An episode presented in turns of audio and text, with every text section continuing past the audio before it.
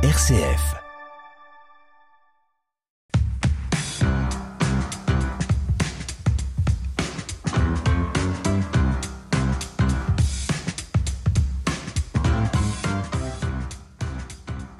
Bonjour Yves Rouault. Bonjour. Vous êtes le président de l'association Tarmac, association bien connue et très active sur le territoire Monceau et alentour en Sarthe. Est-ce que vous voudriez bien, avant qu'on débute cette émission, nous rappeler un petit peu l'histoire et l'ADN même de Tarmac? Euh, Tarmac, bah, c'est purement sartois d'abord. Hein. c'est déjà une chose. On n'a pas l'envergure nationale. Départementale, c'est déjà pas mal. Avec un, un de nos éléments qui est le SIAO 115, qui lui est vraiment très départemental, puisqu'il gère toutes les urgences sociales de la Sarthe. Euh, nos, nos, nos activités, c'est l'accueil de la veille sociale, donc l'accueil de jour, l'accueil de nuit en urgence, donc l'hébergement, des logements, les demandeurs d'asile et l'insertion par le logement et par le travail. En très, très gros, c'est ça Tarmac. Ça représente tout de même 200 salariés, 180 bénévoles, à peu près 5000 personnes accompagnées dans l'année. Alors Tarmac, c'est une aventure qui a commencé quand? Si on devait remonter un petit peu le fil de la chronologie, Yves Rouault. monte très loin, ça fait une trentaine d'années. Je crois que c'est implanté avec trois assos, euh, dont une bien connue, c'est l'Alte Mancel, puisqu'elle est créée par le Secours catholique dans son époque. L'Horizon et Oasis. Les trois ont fusionné il y a une douzaine d'années pour devenir Tarmac. Le Tarmac, c'est vraiment, c'est pas un acronyme, c'est la piste d'aéroport. On, on, on atterrit, on fait le plein et on repart. C'est le but de la manœuvre. Alors 5000 personnes accompagnées, comment ont évolué ces besoins ces dernières années, ces derniers mois, Yves Rouault Dernier mois, je ne sais pas, pour vous dire, en 2019, je crois, il devait y avoir 2500 personnes accompagnées. Je ne sais pas si vous voyez un petit peu le... On est passé du simple Et on était 130 salariés. On a malheureusement profité, entre guillemets, de la crise, parce qu'il y a tellement, tellement de monde qu'il a fallu, il a fallu qu'on embauche des travailleurs sociaux supplémentaires. C'est ça qui est le côté triste de la chose. C'est parce que c'est pas pour le plaisir d'augmenter, c'est parce que les, besoins sont là. Alors donc des besoins d'accompagnement, comment est-ce que vous aidez justement celles et ceux qui ont besoin de votre aide, Yves le mieux qu'on passe. On est d'abord délégataire service public, hein. donc on a des obligations. On assure le, service de, l'État. Donc avec le SIAO 115, bien sûr, avec l'écoute téléphonique, en rappelant que c'est l'État qui décide du nombre de places qui sont disponibles ou pas. Ce n'est pas Tarmac, c'est bien l'État qui décide du nombre de places disponibles en hébergement d'urgence, hein, je précise bien. Et donc sur la ville du Mans, pour donner un ordre d'idée, c'est combien de places, entre guillemets, qui sont disponibles à chaque fois pour les personnes qui en ont besoin? Maintenant, en hébergement collectif, on est rendu à 220 places. Et, ça, et avec l'hôtel, les hôtels sociaux, on a rajouté quelques appartements sociaux, on rajoute 150 places pratiquement. Comment est-ce que vous expliquez cette augmentation, cette, euh, je dirais, cette explosion presque du nombre quand on regarde en termes d'évolution euh, ces derniers temps? Deux éléments marquants. Il y a eu la Covid, qui a accéléré euh, une certaine paupérisation de, de notre population, et la, la guerre en Ukraine, qui a également amené un flot de réfugiés d'un seul coup, ce qui fait que ça fait exploser un petit peu tous les, tous les thermomètres ou les baromètres, comme on veut. Justement, Yves en termes de public, les personnes que vous accompagnez, il y a évidemment des, histoires, des parcours extrêmement diversifiés. Est-ce que c'est possible quand même d'avoir quelques grandes tendances qui se dégagent? C'est plutôt des familles, des personnes qui ont eu un, parcours migratoire? Les familles, ce sont, sont plutôt des migrants. C'est vrai qu'ils sont soit demandeurs d'asile, soit malheureusement déboutés, pour eux, malheureusement déboutés donc essentiellement des migrants. Donc pour ça que l'explosion des familles ukrainiennes qui sont arrivées depuis euh, mars 2022 et le courant bah, des migrants de tous les pays. Euh, bon, je parle pas des pays en guerre euh, en dehors de l'Ukraine, Syrie, Afghanistan. Maintenant, on en rajoute tous les jours un petit peu, donc on ne sait plus. ils viennent de partout. Hein. Il y a l'immigration économique, il hein, ne faut pas ça cacher aussi, elle existe, hein, elle a toujours existé, probablement en s'amplifiant parce que désertification de certains pays n'arrange pas euh, l'économie de ces pays-là, donc ce qui fait que les gens cherchent, on peut les comprendre, mais ils cherchent à, vivre. On parle des migrants climatiques aujourd'hui, ça aussi c'est un public que vous êtes amené à aider? J'appelle ça économique, c'est économique, c'est tout ça, c'est un petit peu lié, parce que le climat étant tellement dégradé, qui fait qu'automatiquement les gens meurent de faim. Hein. Meurent de faim dans leur pays. Ils, espèrent qu'ailleurs c'est mieux. C'est parfois une désillusion pour eux, malheureusement. Yves ici en Sarthe, avec Tarmac, vous parliez donc des personnes qui ont besoin d'un hébergement pour la nuit, hébergement d'urgence. Est-ce qu'il y a d'autres missions, d'autres volets, évidemment, d'action sur lesquels vous êtes présent? On a dit l'hébergement d'urgence, il y a le logement tout court, parce que les gens qui sont les étrangers qui sont régularisés, donc on rentre dans un système qu'on appelle le droit commun, donc ils ont accès au logement comme comme Monsieur et Madame tout le monde. On a également des gens qui ont été expulsés de leur logement, et ça, quel que qu'ils soient français d'origine ou non, l'expulsion fait qu'ils se retrouvent à la rue et ils ont un besoin vital d'un logement. Des personnes seules, hein. il y a des personnes seules aussi, c'est peut-être un peu plus fréquent actuellement. Des jeunes qui ont un travail ou qui ont une, qui sont en formation et qui dorment la nuit dans leur voiture parce qu'ils n'ont pas d'autres moyens de se loger. Ce sont des gens qui sont pas dans l'exclusion, ils ce sont pas des marginaux. Ce sont des gens qui sont exclus parce que financièrement, ils ne peuvent pas s'offrir un logement supplémentaire. Donc, en ce sens-là, un moyen pour eux, c'est ce qu'on appelle l'intermédiation locative. C'est-à-dire IML, c'est ça? L'IML, l'intermédiation locative, c'est des... on aime bien les acronymes chez nous. Euh, l'intermédiation locative, c'est-à-dire que c'est un, un, particulier a un bien à louer qui rentre dans les critères de normalité au point de vue euh, chauffage, normes, normes sanitaires, normes, etc., normes sanitaires, de logement décent. Il pratique un prix modéré, ça veut dire un prix en dessous du marché. Hein. C'est peut-être plutôt le prix bas du marché, plutôt. C'est le tarmac qui loue. Donc c'est Tarmac qui est le locataire et c'est donc Tarmac qui paye le loyer et qui assume si jamais il y avait des dégâts. Qui se porte caution quelque part. C'est plus qu'une caution parce qu'on garantit et le loyer et la, une éventuelle dégradation des bâtiments. Pour le propriétaire, il n'y a aucun risque. Ça, c'est une première étape de l'intermédiation locative. Et depuis, euh, à la demande de l'État, on a développé le mandat de gestion. C'est un mandat de gestion comme une agence immobilière, sauf que le public est notre toujours notre public en état de précarité, qui n'aurait pas accès, sans nous, qui ne pourrait pas accéder à un logement. Même les bailleurs sociaux ne les prendraient pas parce qu'il n'y a pas les garanties suffisantes, parce que certains ont des parcours de vie très cabossés. Donc, ils ont, avant de les remettre dans l'intermédiation locative, dans un logement classique, ils ont des étapes intermédiaires. À ce moment-là, il y a les CHRS, les centres d'hébergement de réinsertion sociale, des maisons relais, etc.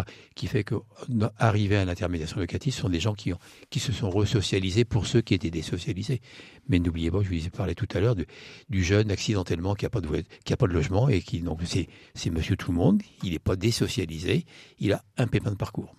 Alors donc si on revient vraiment sur cette intermédiation locative, l'IML, c'est combien de logements aujourd'hui euh, en Sarthe, sur le Mans et la Sarthe, que vous avez comme ça à disposition de ces personnes qui ont besoin?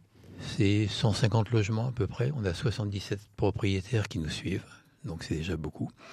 C'est énorme, mais il n'y a pas assez parce qu'on a une file d'attente actuellement de une centaine de personnes qui sont prêts, qui ont les moyens, qui pourraient euh, bénéficier d'un logement de ces styles-là et qui, bah, faute d'appartements, euh, reste euh, dans, dans la panade, si je peux prendre ainsi. À la limite, si l'intervention permet de, de convaincre certains propriétaires de franchir le pas, un pas solidaire, faire bénéficier des gens qui ne pourraient pas le bénéficier d'un appartement et tout sans, sans, courir aucun risque. Oui, parce que justement, j'imagine que là, vous l'expliquez, Yvro, il y a vraiment toutes les garanties qui sont ah apportées aux propriétaires. Il n'y a aucun risque en termes de, de dégradation, de non-versement du loyer. Mais est-ce que certains ont encore des, appréhensions, des, a priori par rapport à ça Ils n'osent pas franchir le cap Je pense qu'il y a des gens qui ont des appartements ou des maisons et autres, qui ont parfois eu une expérience douloureuse avec un locataire, avec des impayés, etc., expulsion et compagnie, qui n'osent pas faire le pas. Là, avec nous, c'est vrai qu'on on couvre le risque. Le couvre le risque et en même temps, on fait une bonne action. On va insister un petit peu là-dessus, Yvro, si vous le permettez. L'ADN de Tarmac, on l'a compris, c'est d'aider, c'est de permettre euh, aux personnes de prendre un nouveau départ dans la vie, de, refaire le plein avant de se relancer. Qu'est-ce qui est un petit peu le leitmotiv de Tarmac, si je peux me permettre? Il y a un sous-titre de Tarmac, c'est vers plus de dignité. Donc je pense que ça résume tout. Après, on a toutes les valeurs euh, classiques dans toutes les associations caritatives, j'espère en tous les cas. Hein, d'humanisme, de respect. Bah, qu'est-ce qui singularise alors Tarmac par rapport aux autres? Je sais pas si on est mieux ou, moins bien qu'une autre, je ne sais pas. C'est pas un jugement de valeur, c'est pas la question. un jugement de valeur, non. Je pense que on a une équipe de salariés et de bénévoles qui est tout de même très investie. Je pense que ça c'est important, avec une complémentarité, ce qui est pas évident, parce que vous voyez les chiffres que vous avez entendus tout à l'heure, c'est presque autant de bénévoles que de salariés. Donc c'est un mode de fonctionnement différent. La plupart des associations, style Secours Cato, même Secours Populaire et autres, ont deux ou trois salariés et tout le reste c'est des bénévoles. Nous, on a une répartition euh, très différente. mais on a trouvé un terrain, c'est fait que chacun se, chacun son job, si je peux parler ainsi. On va marquer une petite pause, Yves Rouault, juste quelques minutes avant de reprendre cette émission de La Force des Différences, émission, euh, on le rappelle, consacrée aux actions menées par l'association Tarmac. C'est juste après Estelle, He Came sur RCF.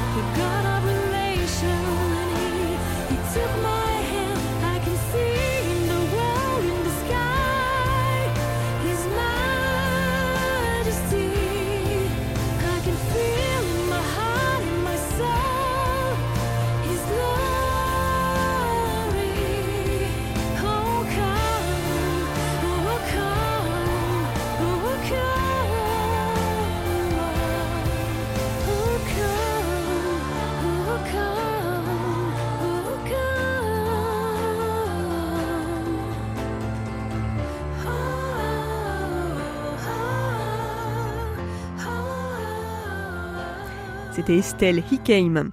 Nous sommes toujours avec euh, Yves Rouault, président de l'association Tarmac. Tarmac euh, qui a besoin de forces vives, de bénévoles pour continuer à mener à bien ses missions. Oh oui, c'est saurait sans ça. Euh, on a des bénévoles. Bon, essentiellement, c'est vrai que les bénévoles sont recoupés dans les accueils de jour, hein, donc Altement-Celle pour les personnes seules et le viaduc pour les, les familles. Accueil de jour, donc dans les personnes, les familles, ça veut donc dire en gros, les deux tiers sont, il y a des enfants. Donc, il faut occuper les enfants. Ils vont à l'école. Une des grandes qualités du Mans Métropole, euh, c'est de scolariser tout de suite les enfants. Il y a une priorité à l'éducation qui est donnée très tôt. L'éducation, ce qui fait que le reste, en semaine en général, hors vacances scolaires bien sûr, les enfants vont à l'école. Mais il y a tout de même le, le soutien scolaire. Donc, l'aide aux devoirs est faite parce que les parents sont des parents qui ne parlent pas tous le français. Donc, euh, comment euh, des parents peuvent aider des enfants à faire des devoirs, pas simple. Indépendamment de ça, même s'ils parlent français, ils ont, bah, ils ne connaissent pas la culture française, le mode d'enseignement français, donc c'est bien qu'il y ait des, bénévoles qui soient là. Il y a aussi des premiers parents français, euh, bah, sans concurrencer le Secours Cato, qui lui fait des, vraiment un suivi en français. C'est des missions qui sont complémentaires. Des missions complémentaires, bah, tout bêtement les activités autour de la cuisine. On a maintenant la, chance d'avoir un cuisinier professionnel, mais au viaduc, on a, depuis l'ouverture en 2020, on tournait qu'avec des bénévoles qui avaient parfois 130 repas à faire le midi. Je ne sais pas si vous imaginez un petit peu le travail. Ça fait, un gros service. Ça fait un gros service. Là, on a réussi, on, on a réussi à avoir financièrement, parce que c'est toujours un problème, on a réussi à avoir s'offrir entre guillemets un salarié cuisinier, c'est tout de même un soulagement, mais il n'empêche qu'il lui faut des aides cuisiniers et puis des gens pour le service. Donc oui, c'est une autre forme de bénévolat, c'est les services. J'allais dire, il y a, en fait, il y a une pluralité de missions qui sont possibles. Il y a l'accueil aussi, tout bêtement, le mot accueil, qu'on retrouve à l'Alte Mancel, qu'on retrouve aussi au, à la Flambée. Il ne faut pas oublier notre, notre petit bistrot de la rue du Port qui accueille les, personnes seules, plutôt euh, le midi, donc euh, l'après-midi. Donc là aussi, bah, il y a une notion d'accueil, euh, de discuter, des, puis sans compter, bien sûr que dans les accueils de jour, il y a automatiquement le côté travailleur social qui est là, pour vérifier que les démarches qui sont possibles soit en cours ou pour aider à faire les démarches. pour la plupart, c'est des bénévoles qui sont formés, j'imagine, euh, par rapport aux missions que vous proposez, ou ça peut vraiment être toutes les bonnes volontés euh Ça peut être toutes les bonnes volontés. Et puis bon, je ne vous cache pas, dans les, dans les soutiens scolaires, on a comme par hasard beaucoup d'anciens enseignants. Ça peut être ce genre de choses. Mais il n'y a pas que, euh, non C'est des compétences qui sont mises au service. Bien, bien sûr, on peut tout dire. Il y a quelqu'un que on avait besoin de refaire un petit logiciel de planning pour notre, nos 160 bénévoles. C'est tout même pas, il faut les gérer. Ça c'est de la logistique on a un bénévole qui est en train de nous refondre un petit, petit logiciel, euh, une petite adaptation d'Excel pour euh, gérer le planning. C'est une compétence. Donc, il travaillait, c'était son métier. Donc, on, utilise cette compétence-là. Oui, on peut tout utiliser. On a aussi des compétences très particulières. C'est des compétences médicales. Aussi bien à la halte qu'au viaduc, on a des médecins bénévoles. Deux généralistes à la halte et une psychiatre. Et au viaduc, on a deux gynécologues et deux pédiatres. C'est même pas si anodin que ça. Ça veut dire qu'il y a un véritable besoin en termes de suivi de santé pour les personnes que vous recevez et que vous accueillez Oui, aussi bien qu'ils viennent euh, d'ailleurs ou de chez nous. Il y a des, tout même des carences médicales extraordinaires. Donc ça c'est pour la partie vraiment sur les bénévoles. Si maintenant on se concentre sur les jours, les semaines qui viennent, Yves Rouault, vous êtes je le rappelle président de Tarmac et Tarmac organise pas mal d'initiatives à l'approche des fêtes de fin d'année, de Noël. Qu'est-ce qu'on peut noter dans l'agenda ou tout simplement euh, partager à nos auditeurs en termes de, beaux événements, de beaux projets qui ont été mis en place? Dans le passé, samedi dernier, on avait un concert, mais là, bon, c'est la page est tournée. Mais par contre, samedi prochain, il y a tout un événement très important parce que c'est Noël des familles. C'est une grosse manifestation qui est organisée comme depuis le début, ça fait cinq ans que l'accueil de famille existe, au lycée Notre-Dame. Et ce sont les professeurs et lycéens qui accueillent, qui nous accueillent. Donc on est bien sûr le partenariat plus qu'étroit parce que tous nos bénévoles aujourd'hui actuellement ils sont en train de faire tout le tri les dernières récoltes et le tri des jouets pour euh, samedi. Justement, comment ça va euh, se passer samedi? C'est quoi un petit peu en général le, programme, le déroulé de ce type d'événement? De programme, et c'est plus en plus que les, le lycée de fait mieux en mieux les choses avec l'expérience. L'expérience. Les jeunes, les élèves font des jeux de kermesse, euh, c'est un petit peu toutes les animations, il y a plein d'ateliers. Je crois, que, je crois déjà hier ou ce matin, le professeur me disait qu'ils avaient déjà 36 élèves qui étaient déjà bénévoles. Des élèves il y a donc qui vont faire ces animations-là. On va avoir un, un présigitateur, Di Capo. Il, est, il a une école de magie euh, du côté de Carrefour. Donc c'est une école. Donc on, l'avait déjà eu il y a 3-4 ans. Donc il va, il va recommencer cette année. Les Ukrainiens viennent avec nous cette année. On a Ukraine donc ils vont y avoir, on va sûrement avoir un petit coup de danse ou de chant ukrainien. Et puis surtout, ça va se terminer l'apothéose, c'est la distribution des, distribution des cadeaux de Noël et puis un goûter. J'allais dire, oui, en, en termes de, personnes, en, termes de nombre de bénéficiaires. 500 bénéficiaires d'inscrits, donc ça veut dire au moins 300 enfants. Donc euh, ça sera très animé. Là aussi, le nombre d'enfants qui n'a a pas de cadeaux à Noël en dehors de Tarmac euh, augmente aussi chaque année?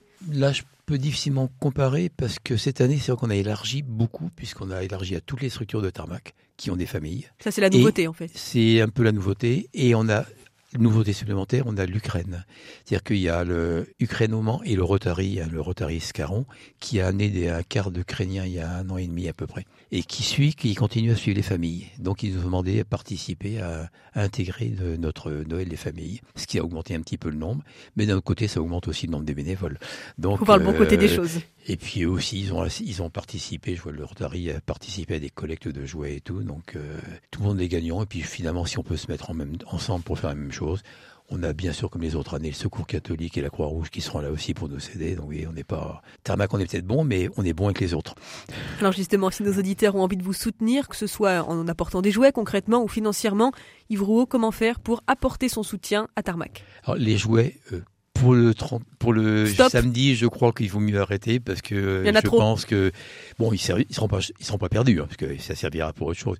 Pour les anniversaires, par exemple, on a toujours des tas d'occasions de donner des jouets. Les jeux cré... les jeux récréatifs euh, sont toujours les bienvenus parce que ça, ils servent tout au long de l'année pour les bénévoles, pour les activités du mercredi, euh, c'est aucun problème. Mais on peut aussi financièrement parce qu'il suffit d'aller sur le. Alors, je vais pas vous donner l'adresse. Vous faites, vous tapez Tarmac plus Hello Asso et là vous pouvez donner de l'argent euh, avec les, les orientations que vous voulez. Est-ce qu'il y a un point que vous souhaiteriez ajouter, Yves avant qu'on se quitte Un message que vous souhaiteriez faire passer euh, à nos auditeurs Toujours besoin de bénévoles, hein, parce que, bon, je vous parlais justement des bénévoles du mercredi à l'instant, mais c'est vrai qu'on aimerait élargir les activités pour enfants le week-end.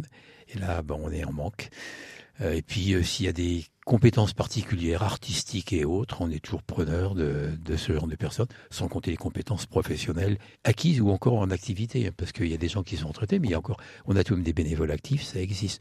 Moins parce que c'est moins facile, mais on a tout de même. Un grand merci à vous, Yves pour vos réponses et votre présence ici euh, au micro d'RCF Sarthe. Hein. Vous êtes, je le rappelle, président de Tarmac, association qui propose, outre son Noël des familles euh, ce samedi, évidemment, d'être soutenue tout au long de l'année. Rendez-vous pour ça sur Tarmac et l'OASO. À bientôt, merci. Bientôt, merci, au revoir.